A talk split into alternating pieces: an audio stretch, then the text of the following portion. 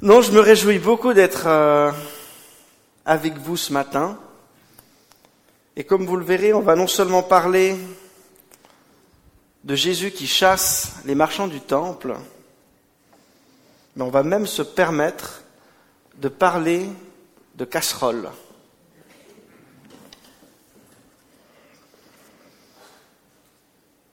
Nous lisons dans Jean 2, les versets 13 à 25.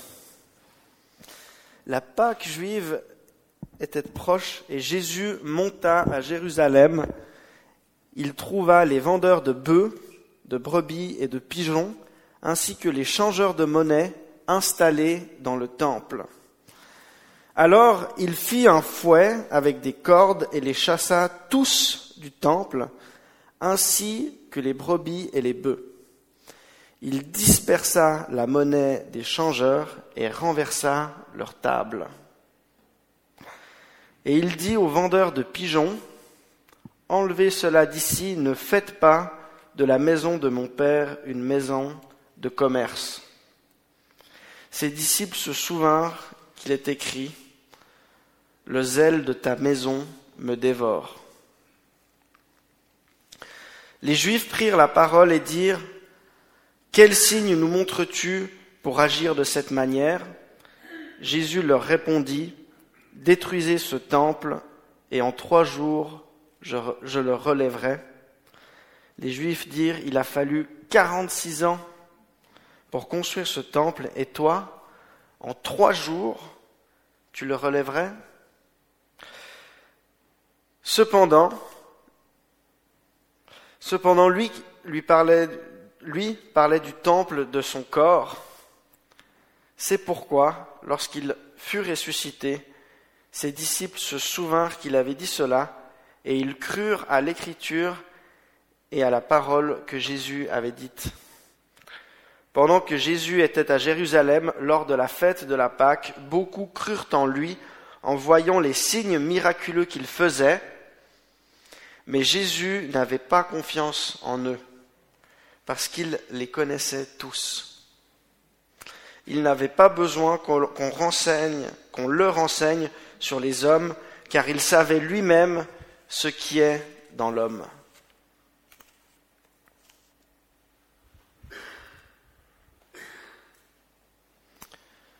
Par Jésus, nous avons un accès direct à Dieu.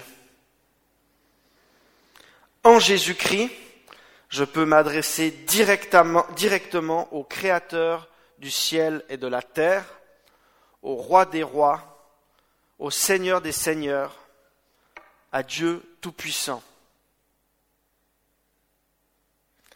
Et cet accès qui nous est offert par Jésus bouleverse toutes les compréhensions à l'époque de comment rendre un culte à Dieu. Cet accès est bouleversant parce qu'il transforme la façon dont nous rendons un culte à Dieu, il transforme la façon dont nous le célébrons et dont nous l'adorons. Et par Jésus-Christ, le message est clair, Dieu est à la recherche, Dieu cherche des hommes et des femmes qui l'adorent en esprit et en vérité. Dieu cherche des personnes qui l'adorent en esprit et en vérité.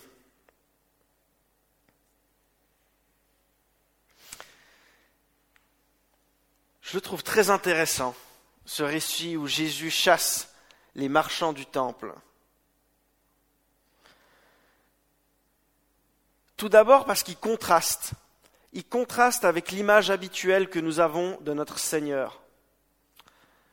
Jésus est généralement perçu comme quelqu'un de doux, de calme, qui parle avec une voix apaisée. Mon enfant, ne te soucie pas du lendemain, je suis avec toi. On l'imagine sérieux, on l'imagine qu'il ne ferait pas de mal à une mouche. Et dans ce récit, Jésus prend des cordes, en fait des fouets, et chasse celles et ceux qu'il trouve euh, inutiles dans la maison de son Père. Ensuite, ce récit est intéressant parce que ce qu'on appelle, c'est un matériel commun entre les quatre évangiles. C'est-à-dire que dans les quatre évangiles, on trouve le récit de Jésus qui chasse des marchands du temple. Et je vous le dis, il y a peu de récits qui peuvent se targuer d'être dans les quatre évangiles. Vous avez le baptême de Jésus, vous avez sa mort et sa résurrection. Et je me suis battu parce que j'essayais d'aller plus vite. Et j'ai demandé à ChatGPT s'il n'y avait pas des paraboles ou des éléments. J'avais pas envie d'ouvrir mes gros livres. Je me suis battu avec lui parce qu'il me disait euh, la parabole du sommeur. Je lui disais, mais elle est où dans Jean, la parabole du sommeur? Puis il me prenait un texte où Jésus parle de la graine de moutarde. Je lui dis, non, s'il te plaît, chat, s'il te plaît, c'est pas. Non.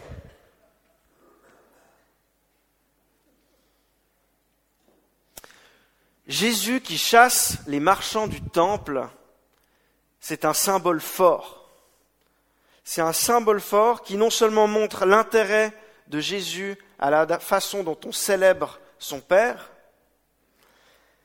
mais aussi et surtout que Jésus a aboli le système d'offrande, de sacrifice en vogue dans l'Ancien Testament. Et si on retrouve ce récit dans les quatre évangiles, c'est pour souligner le fait que Jésus a aboli le service sacerdotal. Nous n'avons plus à aller au temple, offrir notre animal en sacrifice à Dieu pour lui plaire. Nous n'avons plus à nous rendre au temple et à égorger euh, des bœufs, des brebis, couper des, des moineaux en deux, ou voilà. Nous n'avons plus à faire ça. Et pour bien comprendre la force de ce récit, il faut réaliser que tout tourne autour du temple. Le temple est le reflet du tabernacle, de la tente de la rencontre. Au temple, non seulement on se rencontre entre nous, on se voit les uns avec les autres, mais aussi et surtout on vient offrir à Dieu des sacrifices.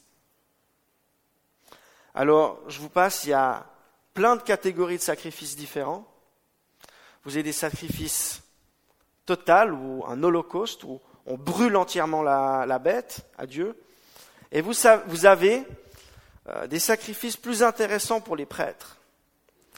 C'est-à-dire que vous apportez un morceau, un bœuf, au temple. Le temple coupe la gorge de l'animal, le sang se vide, on offre le sang à Dieu, dans la tradition euh, de l'époque, parce que voilà. Et là, le prêtre doit malheureusement choisir le morceau qui lui plaît le plus.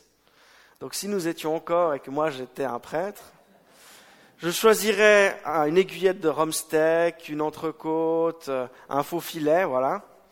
Je vous laisserai le filet parce que je trouve que des fois il est, il est pas assez gras. Voilà. Il est tendre, mais voilà. Et on ferait un, on le cuirait et on le mangerait ensemble, mais les prêtres se gardent quand même les meilleurs morceaux pour eux. Euh, il y a la même chose avec euh, le vin, il y a la même chose avec les fruits, avec les légumes. Il y a une portion qu'on apporte au temple. Alors les prêtres prennent pour eux, il y a quand même aussi une part sociale où à l'époque il y avait une redistribution pour les pauvres. C'est-à-dire que le surplus était quand même reversé euh, aux pauvres. Mais voilà ce service au temple. Et donc on imagine tout de suite que la personne qui vient de Rome, qui a fait fortune dans les tapis euh, persans qui vend dans la Rome antique, euh, lui doit quand même rentrer de temps en temps au temple à Jérusalem pour faire son offrande. Mais bien sûr que le voyage de Rome à Jérusalem, si je dois me trimballer mon âne avec mes deux brebis, le voyage est quand même plus long. Hein. Et puis je suis pas sûr qu'ils arrivent en bonne forme. Donc on a dans le temple des gens qui vendent des animaux.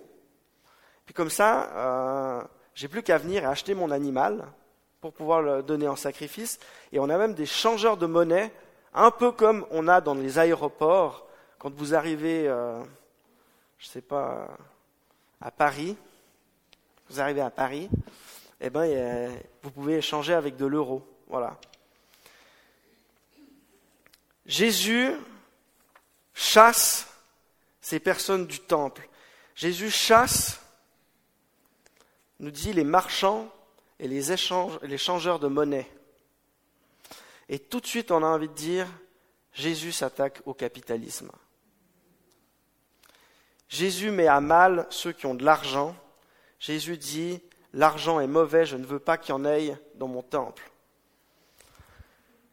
Alors si, bon, je pense que ça ne mange pas de pain de temps en temps de taper sur le capitalisme, Jésus va beaucoup plus loin.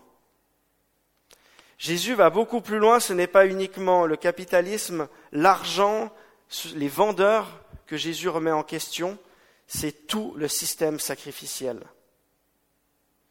Jésus chasse du temple les vendeurs, mais pour chasser le système sacrificiel dans son ensemble. Et on a une parole dans l'Ancien Testament qui justement a l'intérêt de parler du fait qu'il n'y aura plus de marchands dans le temple.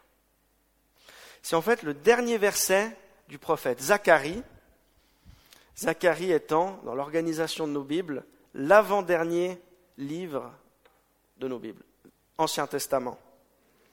Et on lit du coup en Zacharie 14, au verset 21, Toute marmite à Jérusalem et dans Juda sera consacrée à l'Éternel, le Maître de l'univers. Tous ceux qui offriront des sacrifices viendront et s'en serviront pour cuire les viandes. Il n'y aura plus de marchands dans la maison de l'Éternel, le Maître de l'univers, ce jour-là. Toute marmite sera consacrée et donc il n'y aura plus de marchands dans le, temple.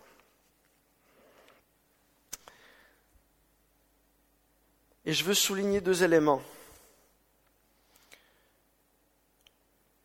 Pour revenir sur cette image du temple, on va au temple pour offrir des sacrifices sur l'autel. Alors nous, on a de la peine à comprendre le concept d'autel.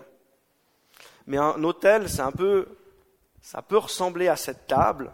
Si on prend l'exemple, c'est quelque chose de plat. Généralement, c'est une pierre qui a été bénie d'une onction, euh, de quelque chose.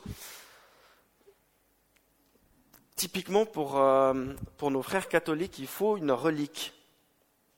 Il faut, euh, comment dire, un petit bout de peau d'un saint ou quelque chose pour rendre l'autel sanctifié. Les orthodoxes aussi, ils ont tout un, et on fait tout un rituel pour sanctifier une table, généralement en pierre, voilà, comme j'ai dit. Et sur cette table, on peut offrir des sacrifices. Et je regardais notamment des vidéos euh, archéologiques. Alors faites attention, hein, parce qu'il y a quand même des vidéos archéologiques particulières sur YouTube.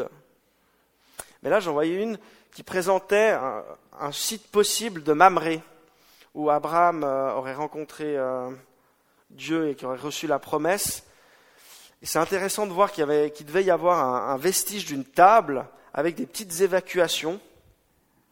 L'évacuation, ce n'était pas pour l'eau, c'était pour le sang. Parce que quand vous sacrifiez à Jérusalem, dans le temple, mille bœufs par jour, eh ben, il faut quand même mettre le sang, enfin, les jours de fête, mais il faut quand même mettre le sang quelque part, quoi. Ça fait quand même quelques litres, hein. Non, non. Donc, donc vous avez généralement dans le temple cet autel sur lequel on sacrifie. Et cette promesse de Zacharie nous dit toutes les marmites sont sans consacrées. Et ce que ça veut dire, c'est qu'on n'a plus besoin de venir au temple pour faire une offrande à Dieu. Parce que nous avons tous une marmite, une casserole. Et lorsqu'on cuit, lorsqu'on cuisine dans cette marmite, on peut offrir, on peut la consacrer à Dieu, on peut faire des offrandes à notre Seigneur. Et donc on voit bien, dans cette prophétie de Zacharie en particulier, le temple perd son exclusivité.